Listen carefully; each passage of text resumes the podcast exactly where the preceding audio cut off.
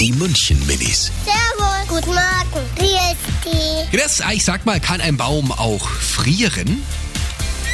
Wenn es richtig kalt ist dann, und es schneit, da, dann ist halt schneller und durch die Kälte wird halt der Baum auch irgendwie eingefroren. Der Baum kann auch frieren, weil er so eine dünne Kruste hat.